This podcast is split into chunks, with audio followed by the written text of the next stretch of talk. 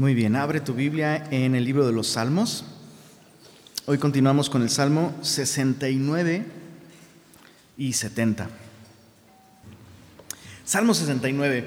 Eh, el Salmo 69, como lo veíamos la semana pasada, hacíamos esta, esta aclaración. El Salmo 69 es un salmo mesiánico que significa que aunque este salmo se escribió cientos, eh, cientos de años antes de Cristo, este salmo apunta hacia la persona de Jesús. Y en el Salmo 69 eh, vemos a Jesús, déjame usar esta expresión, no, pretendo ser irrespetuoso ni nada por el estilo, pero vemos el detrás de cámaras del Getsemaní. Tú recuerdas, el Getsemaní es este eh, jardín este huerto al que nuestro Señor Jesús solía apartarse junto con sus discípulos para orar junto con ellos, ¿no? suficientemente grande para estar todos juntos, eh, eh, pero teniendo cierta privacidad para orar y buscar al Señor. ¿no? Entonces, eh, cuando yo hablo del Getsemaní, inmediatamente viene para nosotros, a nuestra mente, viene la noche en la que Jesús fue entregado, ¿verdad? O sea, Jesús estuvo ahí muchas veces, pero esa noche en particular fue la noche del Getsemaní. Getsemaní significa prensa de olivas. Y es justamente lo que Jesús estaba sufriendo. Esa noche que fue entregado, se apartó con sus discípulos al, bosque, eh, al, jardín de Getsemaní, y Jesús fue triturado emocionalmente, espiritualmente eh, por nosotros. Agonizó. La Biblia nos dice que eh, de su frente corrían gotas de sangre como sudor y, el día de hoy la medicina le ha puesto un nombre, olvidé el nombre este, de, ese fenómeno, pero está documentado, es un, fenómeno raro, pero sucede cuando alguien está bajo muchísima presión. Eh, eh, la presión sanguínea aumenta muchísimo y los vasos eh, capilares, los vasos sanguíneos, perdón, en la frente tienden a reventarse por la altísima presión y se mezcla con, el sudor, ¿no? La persona. Eh, muchas veces acarreándole la muerte, ¿no? Es tanta la, tensión, el estrés, que la persona finalmente pues muere. No fue así con nuestro Señor Jesús, porque Él tenía una cita para morir en un lugar específico, y eso es impresionante. Jesús tenía una cita para morir por nosotros en la cruz del Calvario, así que Jesús soportó mucho esa noche. Y los evangelios nos registran mucho de lo que sucede alrededor, pero pocas veces pensamos que estaba sucediendo adentro de Jesús. Bueno, el Salmo 69 nos muestra eso. Eh, vemos, solo, solo por ponerle un poco de orden a las ideas, de los versos 1 al 12 vemos la angustia de Cristo, versos 13 al 29 vemos la oración de Cristo. Eh, y, de entrada eso me gusta porque vemos angustia y oración después. Es así como nosotros debemos vivir. Y finalmente en los versos 30 al 36 vemos la invitación de Cristo. Em, eh, vale la pena aclarar que este Salmo 69 es el tercer salmo más citado en el Nuevo Testamento. Entonces es un salmo importante. veamos la angustia de Cristo. Dice Salmo 69, verso 1, sálvame, oh Dios, porque las aguas han entrado hasta el alma. Estoy hundido en cieno profundo donde no puedo hacer pie. He venido a abismos de aguas y la corriente me ha negado. Cansado estoy de llamar. Mi garganta se ha enronquecido. Han desfallecido mis ojos esperando a mi Dios. El verso 3 me llama mucho la atención. Presenta a Jesús cansado de llamar sin escuchar respuesta. Y, esto es sumamente revelador porque eh, Jesús eh, en la tumba de Lázaro oró de la siguiente manera, Padre, yo sé que tú siempre me escuchas. El padre siempre respondía a las oraciones de, su amado hijo, siempre. Pero todo parece indicar que desde esa noche en el Getsemaní, Dios dejó de responder a Jesús. ¿Por qué? ¿Por qué Dios dejaría de escuchar las oraciones de su amado Hijo en quien tiene complacencia? ¿Por qué? Porque el pecado del mundo estaba siendo colocado sobre Jesús. Y eso es algo que tenemos, tenemos que entender nosotros. El pecado interrumpe nuestra comunión con Dios. Por eso es que Dios odia tanto el pecado, porque es muy malo. Y, si, tú y yo no, no, O sea, piensa en esto, ¿no? ¿Qué, ¿Qué, es lo que hace el pecado? Interrumpe mi comunión con Dios. Ah, bueno, yo pensé que iba a ser peor. Si pensamos de esa manera, eh, significa que nuestros ojos no, no han visto la luz. Perder nuestra comunión con Dios, perder nuestra conexión con Dios, es para principio de cuentas lo que introdujo la muerte al mundo. Cada lágrima que tú has derramado, cada, cada dolor que has sufrido, cada, cada funeral al que has asistido, tiene como fuente una sola cosa, que el hombre está separado de Dios debido a sus pecados. El pecado es terrible. Entonces Jesús está, está recibiendo sobre sí mismo el, el pecado de todos nosotros y Dios el Padre dejó de contestar sus oraciones. En el Getsemaní hizo una oración en particular. Padre, si es posible, que pase de mí esta copa. ¿Cuál fue la respuesta? No hubo respuesta. Dios dejó de responderle. Ahora, piensa esto.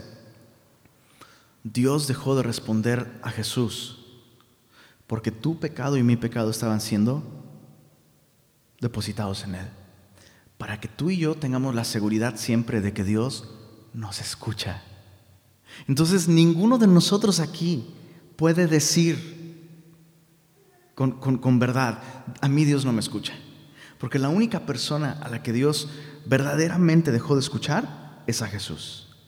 Entonces, pero Lenin dijiste que el pecado interrumpe mi, comunión con Dios. Entonces, ¿cómo Dios me va a escuchar si, si yo sé que he pecado? Yo estoy luchando con cosas, no me gusta, no me gusta lo que estoy haciendo, no me gusta cómo estoy viviendo, pero sé que es pecado. ¿Cómo Dios me va a escuchar? La oración que Dios quiere que tú hagas es, Señor, perdóname. Señor, límpiame. Señor, líbrame de mi maldad. Y Dios escucha esa oración. ¿No es maravilloso eso? Dios, Dios, escucha esto. Dios podrá contestarte que no a muchísimas oraciones que hagas. Señor, que ganen los rayados en la final. A lo mejor Dios no te escucha y Dios no te contesta esa oración. Señor, que me den el aumento. A lo mejor Dios no, Dios no te va a responder que sí esa oración, pero una oración que Dios siempre, siempre, siempre te va a decir sí. Es esa oración en donde tú dices, Señor, perdóname. Y eso es garantizado porque Cristo cargó nuestro pecado. Entonces vemos a Jesús así. Dice, su garganta se ha enronquecido, sus ojos han desfallecido, esperando a un Dios que ha dejado de responderle. Verso 4 dice, se han aumentado más que los cabellos de mi cabeza los que me aborrecen sin causa. Se han hecho poderosos mis enemigos, los que me destruyen sin tener por qué. Y he de pagar lo que no robé. ¿Alguna vez te has sentido el objeto de la mayor injusticia en el mundo y en la historia? ¿Alguna vez te has sentido así? Como, no es justo. Bueno, sobre todo, sobre todo cuando eres adolescente, como que dices mucho esa frase, especialmente a tus papás, ¿verdad? ¿No? No es justo, no es justo. Pero sabes, la única injusticia, verdadera injusticia que se ha, vivido en este mundo, sucedió en una cruz. recuerdo mucho la playera de un eh, rapero cristiano, no mi pastor, otro rapero, pero recuerdo que este rapero tenía una playera que sacaba en sus conciertos y decía, no soy una víctima inocente. Es bien profundo eso, porque sí podemos ser víctimas en este mundo. Eso es cierto, nadie lo niega. Yo puedo ser víctima de muchas cosas, de personas, de, de, circunstancias. Puedo ser víctima de muchas cosas en este mundo caído. Pero te puedo asegurar algo, jamás seré una víctima inocente. He pecado. Y lo que yo merezco es la muerte. Lo que yo merezco es una eternidad de vergüenza, de soledad, de culpa y de castigo. Eso sería justo. Pero yo no voy a recibir eso, porque Cristo ya lo recibió por mí. Y necesitamos esta perspectiva. Podemos ser víctimas en este mundo de muchas cosas, pero jamás seremos víctimas inocentes. Siempre, siempre que, veamos nuestra vida bajo la perspectiva de lo que Cristo hizo, ¿cómo te lo explico? Tu vida va a comenzar a cambiar. Tu vida va a comenzar a cambiar. Entonces, chécate lo que Jesús está diciendo, ¿he de, pagar lo que yo no robé? Es más, piénsalo de esta manera, si alguien te acusa de algo terrible que tú no hiciste, ¿cargarás tú más injusticia que la que Jesús cargó en la cruz? Jamás. ¿No es increíble esto? ¿No es liberador? ¿No, no, te da consuelo? ¿No? ¿Sí? ¿No? Los veo como, como no, no, la, la, la, sabía que no debía venir acá. Es verdad, chicos, es verdad. Como decía Dani hace, hace dos domingos, ¿no? Que muchas veces preguntamos, ¿por qué le pasan cosas malas a gente buena? Y decía Dani, eso solo le sucedió a una persona, a Jesús. Entonces, sí nos suceden cosas malas, pero a gente mala, como tú y como yo. Entonces, Jesús, Jesús enfrentando este, esta realidad, Él va a cargar la culpa de cosas que no cometió. Dice el verso 5, Dios, tú conoces mi insensatez y mis pecados no te son ocultos. Obviamente David, que es el autor humano de este salmo, está, está obviamente admitiendo que él no ha hecho aquello de lo que le acusan. Eh, Jesús de un modo anticipado aquí está cargando nuestros pecados. ¿no? no sean avergonzados por causa mía los que en ti confían. Oh Señor, Jehová de los ejércitos, no sean confundidos por mí los que te buscan, oh Dios de Israel. Eh, ¿Cómo aplica esto a la noche del Getsemaní? Bueno, Jesús estaba con sus discípulos cuando un grupo de soldados fueron a arrestarlos. ¿Y, recuerdas lo que, lo que Jesús pidió? ¿Me buscas a mí? Deja que estos se vayan. Fíjate, o sea, todavía Jesús pensando en los suyos, no sean avergonzados por causa mía los que en ti confían, oh Señor. Verso 7, porque por amor de ti he sufrido afrenta, confusión, ha cubierto mi rostro, extraño he sido para mis hermanos, desconocido para los hijos de mi madre. Es muy revelador todo lo que dice este versículo. Hay muchísimas cosas.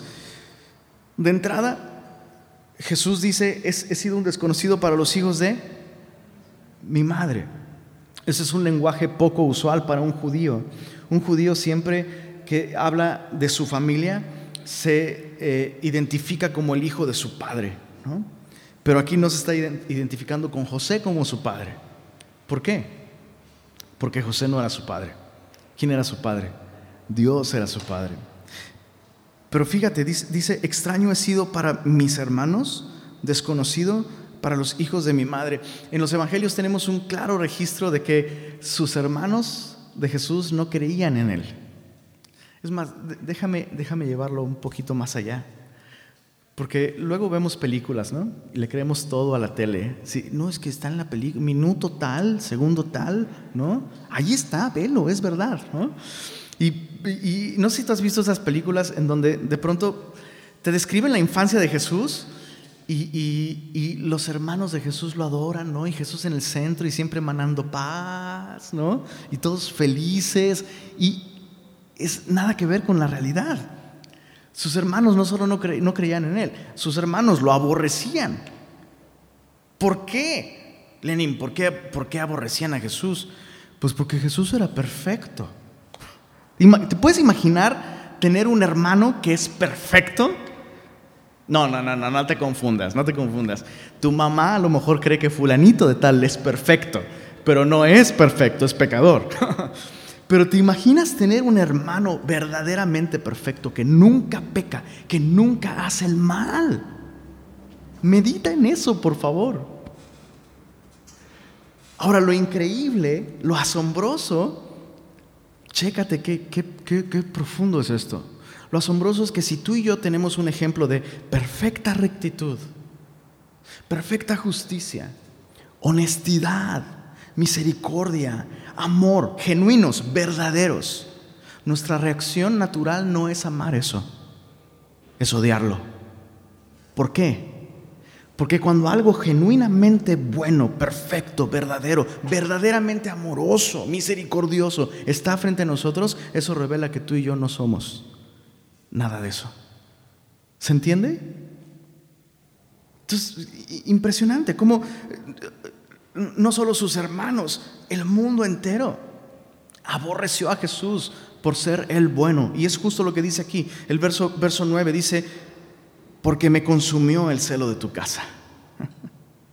y los denuestos de los que te vituperaban cayeron sobre mí. Denuestos son simplemente ofensas, eh, sarcasmos, ¿no? Eh, maneras ingeniosas eh, de, causarle dolor a alguien con palabras, o como diríamos el día de hoy, el burling, burling, te burlas de alguien con la, intención de hacerle miserable.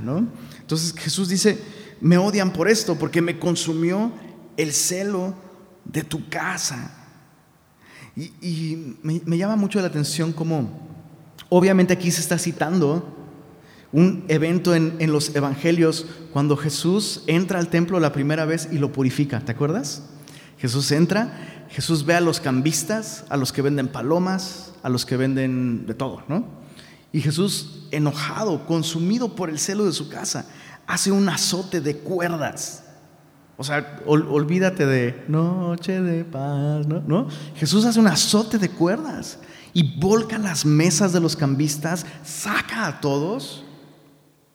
Y, y eso estaba profetizado aquí. En Juan 2.17, Juan, el evangelista, cuando narra esos eventos, cita justamente este salmo. El celo de tu casa me consume. Ahora, antes de irnos con una idea equivocada de Jesús, Jesús usó el azote de cuerdas para ¿Para qué? ¿Para azotar a quién o a qué? La Biblia jamás dice que Él azotó a las personas, ¿eh? Por favor, o sea, no, no, no vaya la próxima vez que alguien diga algo que te ofenda, ¿no? Sacas tu azote de cuerdas, es bíblico, así que ahí te va, no, rájale. No, Jesús no azotó a las personas. Y Jesús lo que hizo fue volcar las mesas, ¿no? Y sí sacó a la gente. Pero entonces a lo que voy con todo esto es que cada cierto tiempo me topo con alguien que se expresa en esos términos, ¿no? Varón. ¿no? Ya cuando te dicen varón ya es como, bro. ¿Quién yo? Así todo mal. ¿No? Varón. Yo soy celoso de Dios. ¿No? O se expresan de fulanito de tal como, no, ese varón es celoso de Dios, es un varón celoso de Dios. Y típicamente cuando alguien te dice varón, y cuando se expresan de otra persona como siendo celoso de Dios, observas a la persona y lo que su celo de Dios hace en esa persona es consumir a todos alrededor de él. Porque él es celoso de Dios. ¿Cómo puedes poner un pino en tu casa?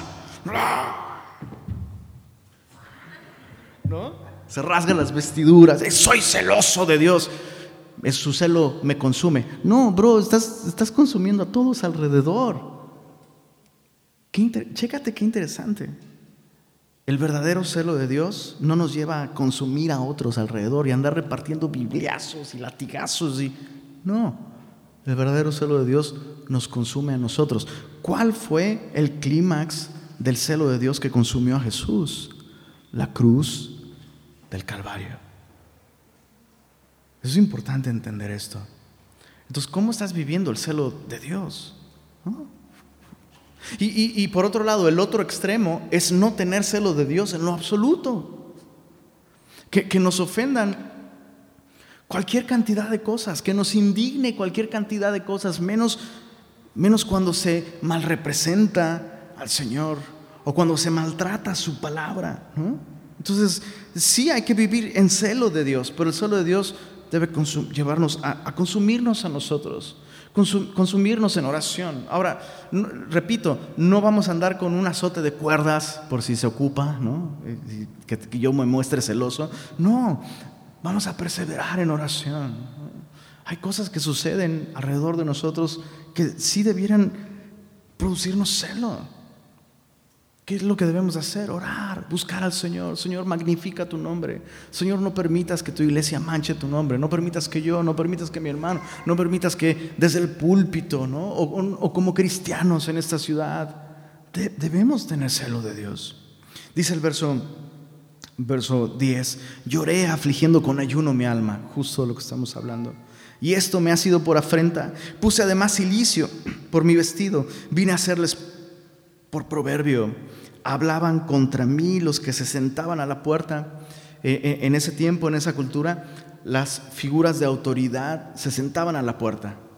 En esos tiempos no había pues, un palacio municipal, ¿no? Entonces los asuntos oficiales importantes se llevaban, se decidían eh, en la puerta de la ciudad.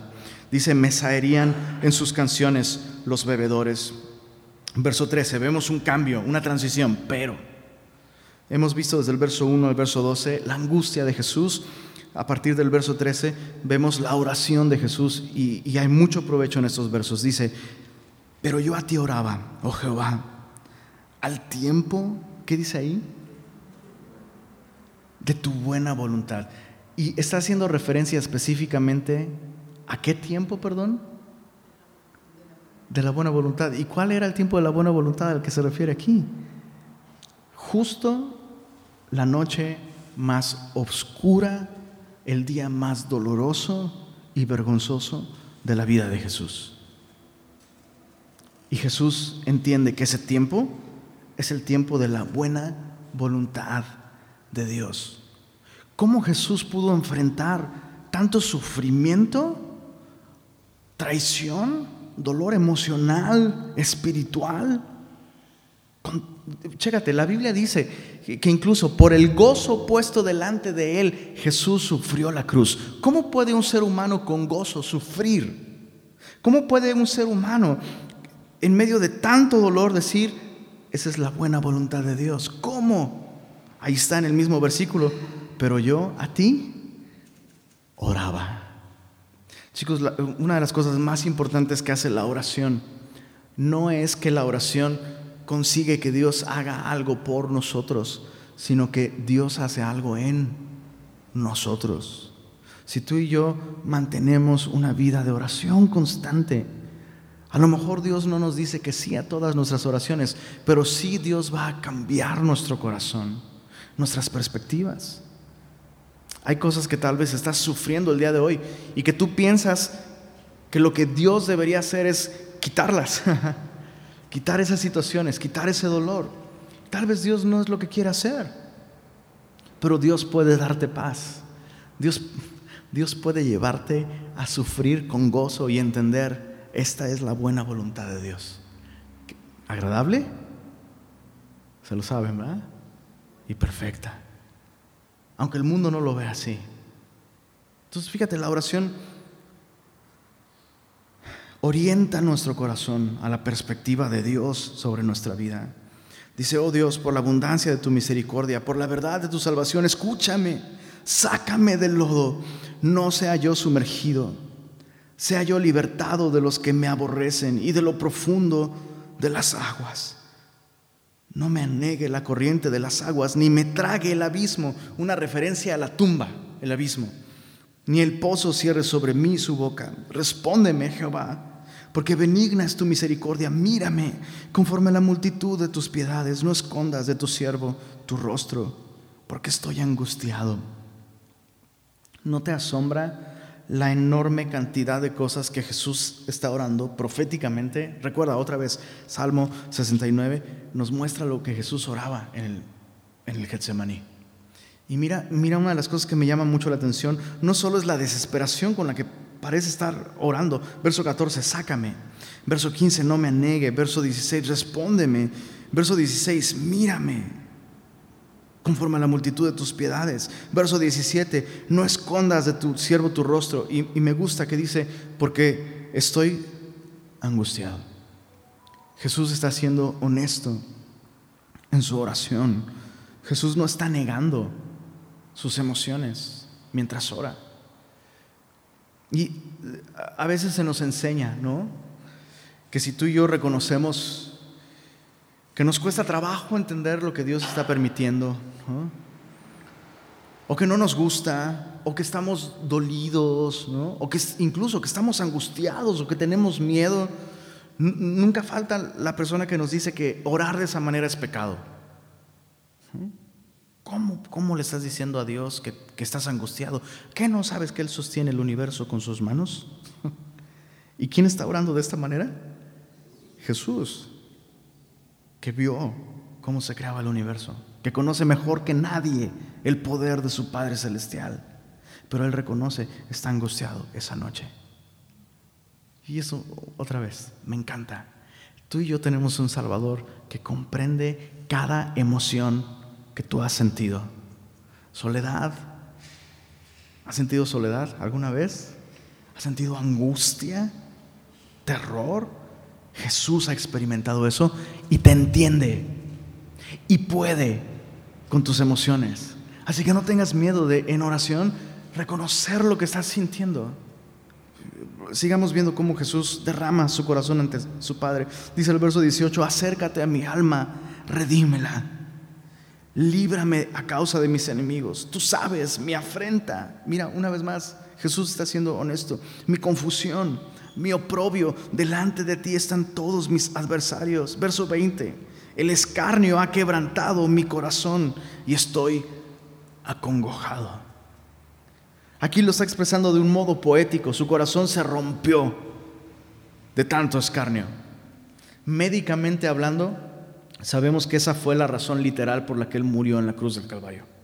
La posición de la crucifixión impedía que él respirara adecuadamente, ocasionando todo, toda una reacción en cadena que, que llevaba, entre otras cosas, a que su corazón acumulara líquido hasta que finalmente, literal, literalmente, su corazón se, se, llenó tanto de líquido que dejó de bombear. Cuando el soldado atraviesa su costado con, con la lanza, Juan nos dice que de su costado salió sangre y agua. De alguna manera eso es como, como, como una declaración forense. Su, su corazón estalló, su corazón se rompió por nosotros. ¿Te conmueve esto? ¿Te conmueve? Pensar que Jesús sufrió esto por nosotros. No solo emocionalmente, sino literalmente su corazón se rompió. Verso 20, esperé quien se compadeciese de mí y no lo hubo. Consoladores y ninguno hallé. Jesús le pidió a sus amigos, a sus discípulos, velen conmigo una hora regálame una hora. Cuando, yo era, iba a decir chiquito, pero de por sí soy chiquito, entonces cuando yo era más chiquito, cuando era niño,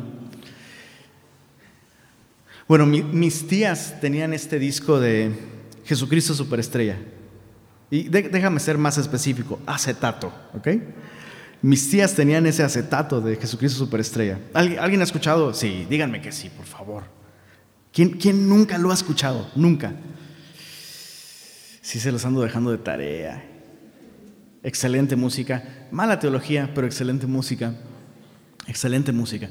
Y hay, una canción en particular que, era la canción de los latigazos, ¿no?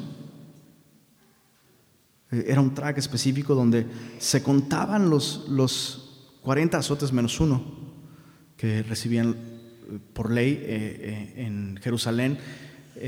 pues no podían recibir más de 40 azotes y Roma eh, respetó esa tradición. Entonces daban 40 menos 1 para que no se les fuera a pasar. 40 menos 1, ¿no? Pero a Jesús le dieron 40. Y eh, el track eh, es, es, es, una tortura psicológica, realmente. O sea, si amas a Jesús y entiendes lo que estaba sucediendo mientras él recibía esos latigazos y escuchas esa canción, o sea, la canción va, va en aumento, va increciendo hasta los 40 y al final un grito desesperado de, dolor. ¿no?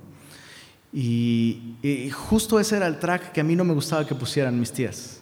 Y recuerdo que una tía, no te voy a decir quién, porque a lo mejor en una de esas viene de visita y no quiero que la veas mal. Tengo dos, Patty y Norma. Ahí te dejo a tu criterio que tú imagines quién. Pero una de ellas sabía que me afectaba esa canción y me la ponía y le subía. Y yo lloraba, lloraba mucho de chiquito pensando en eso. Y, como lo hacía con mucha frecuencia, luego me creaba en mi mente historias. ¿no? Sí, si yo tuviera una máquina del tiempo, podría ir y me llevaría este fierro. ¿no? en Roma no tenían estos estas cosas, ¿no? En ese tiempo. Y me imaginaba, ¿no? Me imaginaba que yo podía estar allí y defendería a Jesús. ¿Nunca imaginaste ese tipo de cosas de niño? Y, y, luego, luego vas leyendo los evangelios y ves que sus horribles amigos, chafas amigos, no pudieron velar, bro, una hora, una hora, simplemente perseverar en oración junto con su maestro, que está angustiado hasta la muerte. Pero luego uno crece, bueno, no mucho en mi caso, pero crece, y uno descubre algo. Tú y yo no hubiéramos podido realmente, ninguno de nosotros, ser de consuelo para Jesús. Aceptemos esto.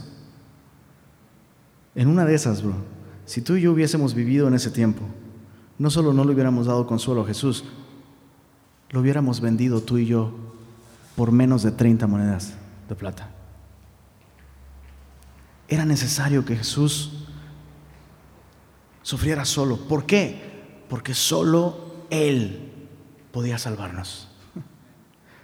Así que consuélate, consuélate. Si, si tú el día de hoy te das cuenta que, chale, bueno, ya le entregué mi vida a Cristo. Espero que mi vida sea un consuelo para Él, que, que Jesús vea mi vida y diga, ay, bueno, de algo sirvió. Mira, mira, Lenny, no, no, ya, me doy por bien servido. Bro, te prometo que es lo último que Jesús pensaría de, de su sufrimiento si viera mi desempeño. ¿Tiene sentido lo que te estoy diciendo? ¿Sí o no? ¿Te has sentido así como un fracaso? ¿Te has sentido un cristiano fracasado? ¿Alguien? ¿Soy el único? No manches, no oren por mí. Alguien suba, súbase y predique en mi lugar, por favor. Bienvenido al club. Bienvenido al club.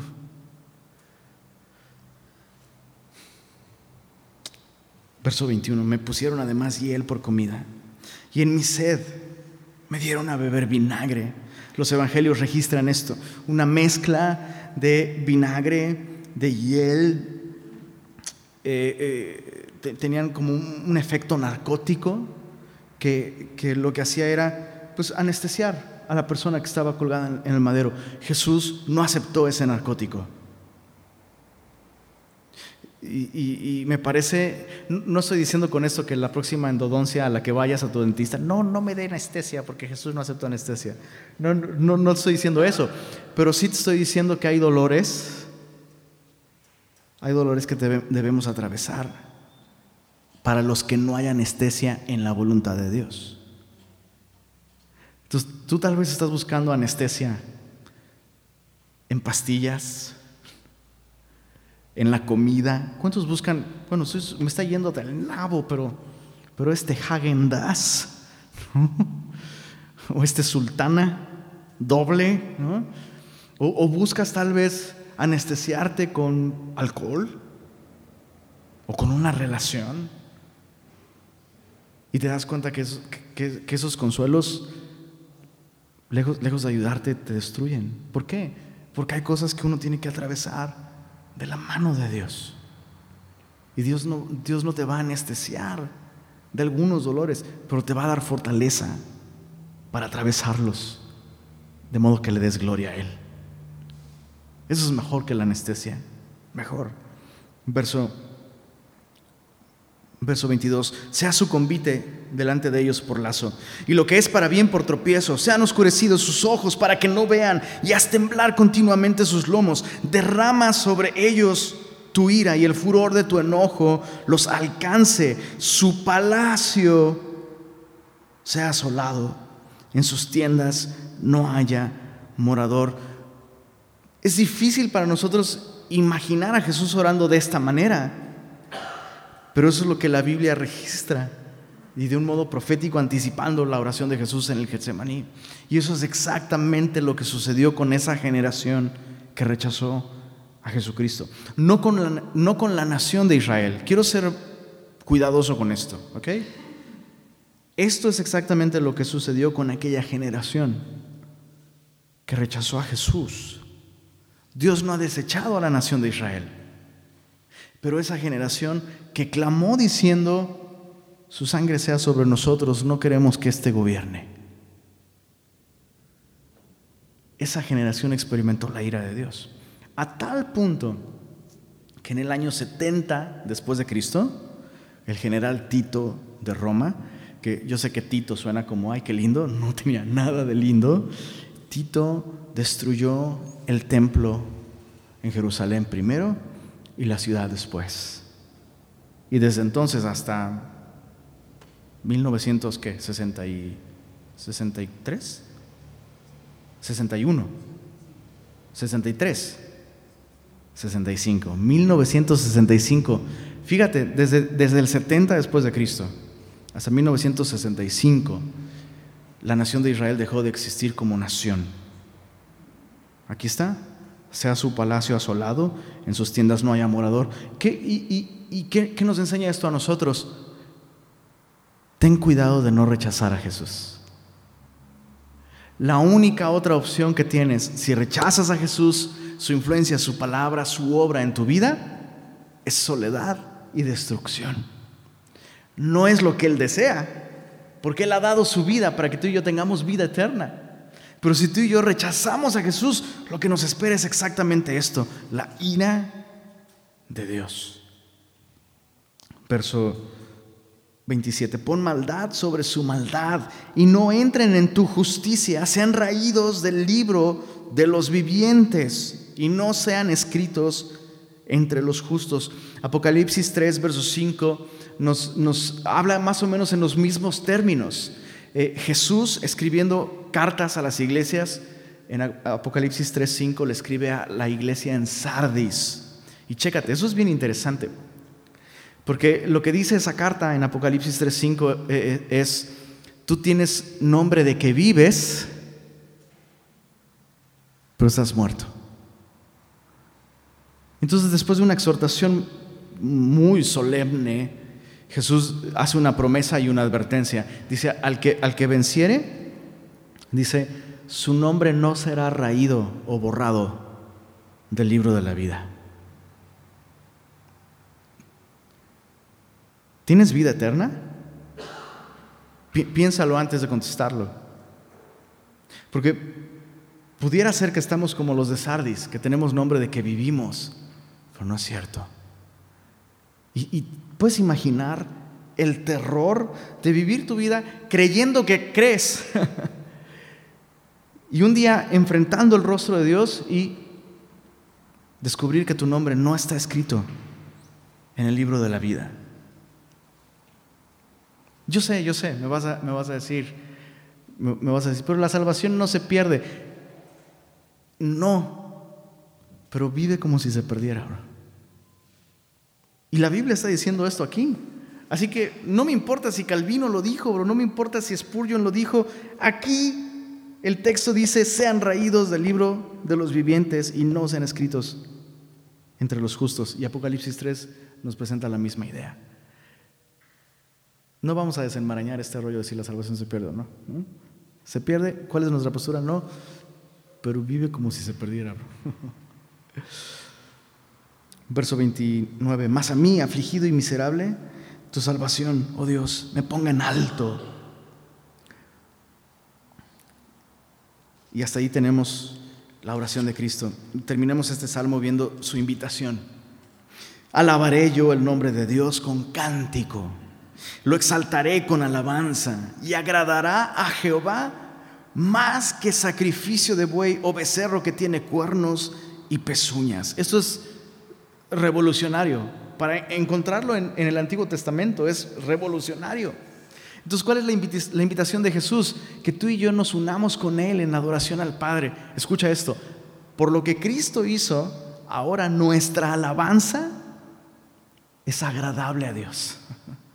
Nuestra alabanza es agradable a Dios. Chicos, eso debería ser suficiente estímulo para que tú y yo le alabemos todos los días de nuestra vida.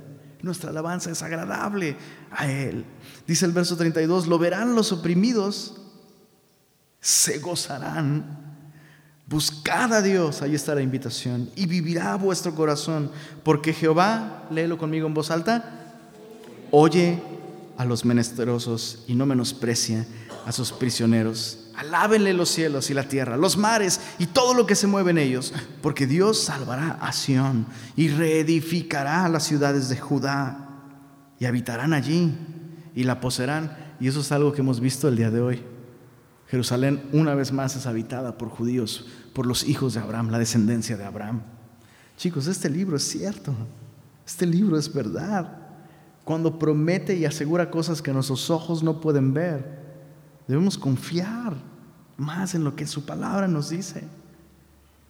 Dice el verso, verso 36, la descendencia de sus siervos la heredará y los que aman su nombre habitarán en ella.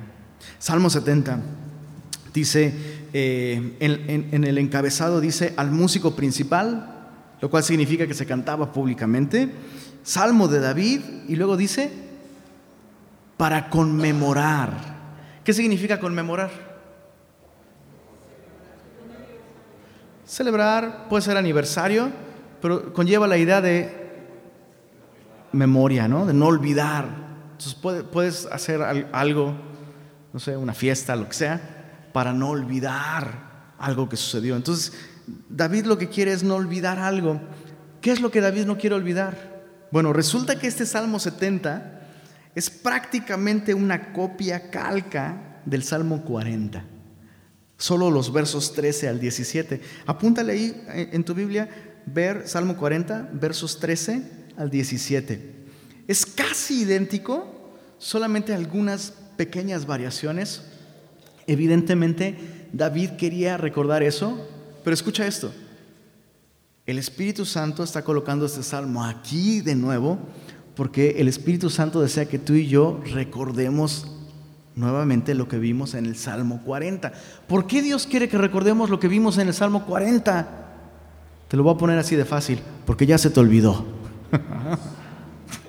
o sea, 30 salmos después, ya se nos olvidó. Y Dios quiere recordarnos eso ahora, antes de entrar al salmo. Esto me encanta. No hay verdad bíblica que tú y yo no necesitemos recordar una y otra y otra y, y así, me puedo seguir por una hora diciéndolo. Por eso es que eh, te animamos tanto a que mantengas un hábito de lectura bíblica diaria, que hagas tu devocional con Dios, ¿no? Todos los días. Por eso es que en Semilla enseñamos la, la Biblia así, verso a verso y capítulo a capítulo. Cuando acabemos la Biblia desde Génesis hasta Apocalipsis, de aquí a 600 años, ¿qué es lo que vamos a hacer? Ah, pues ya leí toda la Biblia, ya. Ahora el libro de qué? El Señor de los Anillos. no, pues no. Vamos a regresar otra vez. ¿Por qué? Porque necesitamos recordar estas cosas. Entonces, veamos qué es lo que David quiere que recordemos, guiado por el Espíritu. Dice, verso 1, oh Dios, acude a librarme Apresúrate, oh Dios, a socorrerme. Sean avergonzados y confundidos los que buscan mi vida. Sean vueltos atrás y avergonzados, subraya, los que mi mal desean. Subraya eso. Sean vueltos atrás en pago de su afrenta hecha. Los que dicen, ah, ah, gócense y alégrense en ti. Todos los que te buscan y digan siempre los que aman tu salvación engrandecido sea Dios. ¿Tú amas la salvación de Dios? ¿Cuántas veces has dicho eso en tu vida? Engrandecido sea Dios. Aquí, aquí David dice que, que, lo digan siempre los que aman tu salvación. Engrandecido sea Dios. Ahora, ¿cuántos hablan cristianés? A veces lo digo en mal sentido, ¿no? Cristianés, ya sabes, ¿no? La persona que no es cristiana, no ha confiado en Jesús, su vida no tiene ninguna evidencia de que realmente ha nacido de nuevo, pero habla cristianismo. Habla cristianismo. No, primero Dios. Voy a ver qué es lo que Dios me dice. Estoy orando, estoy orando, gloria a Dios, amén, aleluya. ¿No? Se sabe todo, toda la jerga cristiana. Estas expresiones deben estar en nuestro cristianés, en el buen sentido. Engrandecido sea Dios. Debemos desear eso. Ahora eso es, eh, una vez más es revelador porque en medio de sus problemas y de su situación, David está orando que Dios se apresure a socorrerlo, pero entonces en medio de su oración hace una pausa y, y comienza a pedir otra cosa. Ya no pide libertad, lo que pide es que Dios sea engrandecido. Es maravilloso. Simplemente decirlo es como, sí, sí, que, que Él sea visto, que Él sea exaltado, que Él sea escuchado, que Él sea amado, que Él sea celebrado. No yo, no nosotros, no Semilla, no ninguno de nosotros, sino el Señor. Engrandecido sea Dios. Yo estoy afligido y menesteroso. Apresúrate a mí, oh Dios. Ayuda mía y mi libertador eres tú, oh Jehová. No te detengas. Mira esta oración de David. Apresúrate a socorrerme. Apresúrate a mí, oh Dios. Eh, así es como comienza el verso 1, apresúrate. Así es como termina, apresúrate.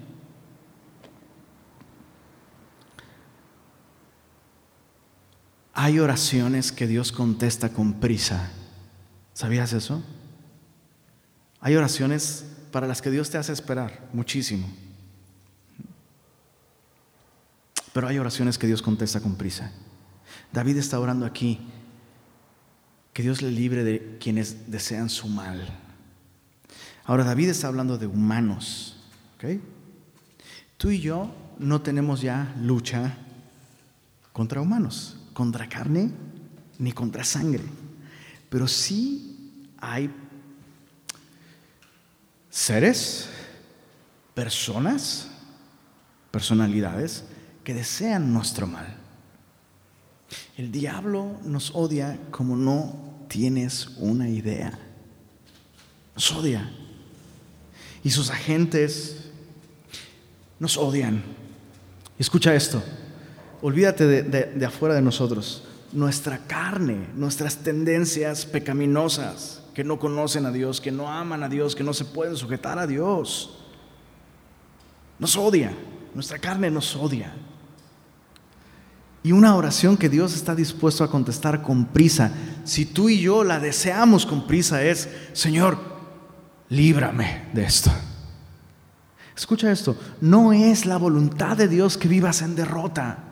No es la voluntad de Dios que vivas en condenación. No es la voluntad de Dios que vivas esclavizado a un pecado por el cual Cristo ya pagó en la cruz del Calvario y del cual su Espíritu Santo te puede hacer libre. No es la voluntad de Dios que vivas un cristianismo apático, religioso, apagado, sin vida, sin fruto.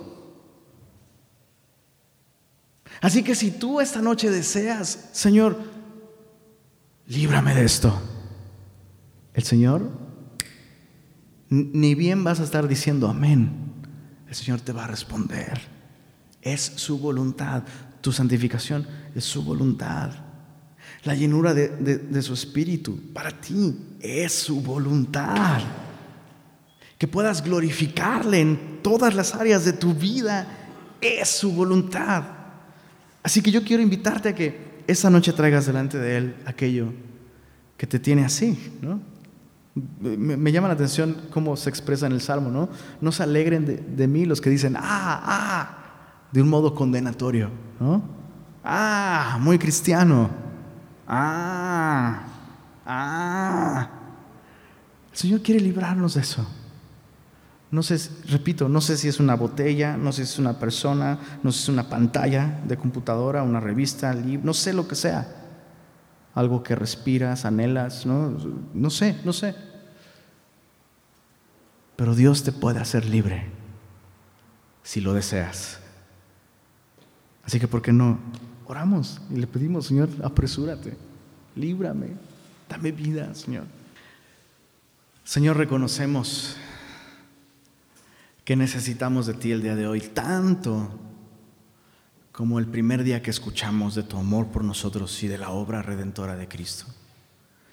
Señor, hoy, queremos, queremos pedirte, Señor, apresúrate. Hemos visto cómo oraste tú en el Getsemaní. Hemos visto que te aterraba estar separado de tu Padre Celestial. Hemos visto el terror que te causaba, Señor. El que Dios dejara de responder a tus oraciones. Y queremos comenzar admitiendo, reconociendo que a nosotros no nos aterra lo suficiente eso, Señor. Reconocemos con tristeza y con sinceridad que nos dan mucho más miedo otras cosas que perder nuestra comunión contigo. La evidencia está en nuestra vida diaria, Señor. Preferimos dejar de orar que estar contigo, Señor.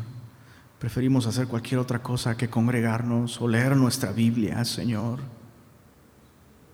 Preferimos quedar bien con el hombre, Señor.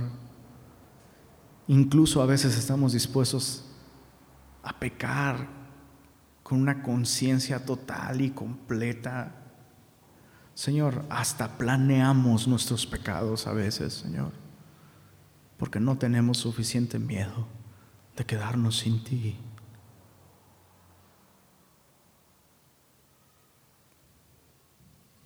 Ayúdanos, Señor. Levántanos. Señor, afirma nuestros pies sobre la roca que es Cristo. Y ayúdanos a ver con claridad cuánto tú nos amas, Señor, y cuánto bien deseas hacernos. Señor, muéstranos la sangre que fue derramada por nosotros, no solo para limpiarnos de nuestros pecados, sino para limpiarnos de nuestra maldad, Señor. Danos un nuevo corazón, Señor, apresúrate. No queremos ver pasar los años y que nuestro corazón esté en esa misma condición, letárgica, dormida, apática. Señor, apresúrate a socorrernos. Líbranos, Señor. Tú conoces la lucha de cada uno aquí. Tú conoces nuestros fracasos, nuestros pecados. Tú conoces, Señor, nuestra condición. Líbranos, Señor. Hemos visto cuánto sufriste tú para darnos vida. Así que esta noche, Señor, recordando lo que tú dijiste, que si nosotros siendo malos sabemos darle cosas buenas a nuestros hijos, cuánto más nuestro Padre Celestial nos dará el Espíritu Santo a aquellos que lo pidan. Así que Padre, esta noche pedimos en el nombre de Jesús que derrames tu buen espíritu sobre nosotros, que nos des convicción de nuestro pecado y convicción de tu perdón a través de Jesús, que avives nuestros corazones, Señor, que nos permitas caminar en amistad contigo cada día. Gracias, Señor. Gracias porque podemos con esta certeza de que estamos pidiendo conforme a tu voluntad, decir amén. Así sea, Señor. Amén.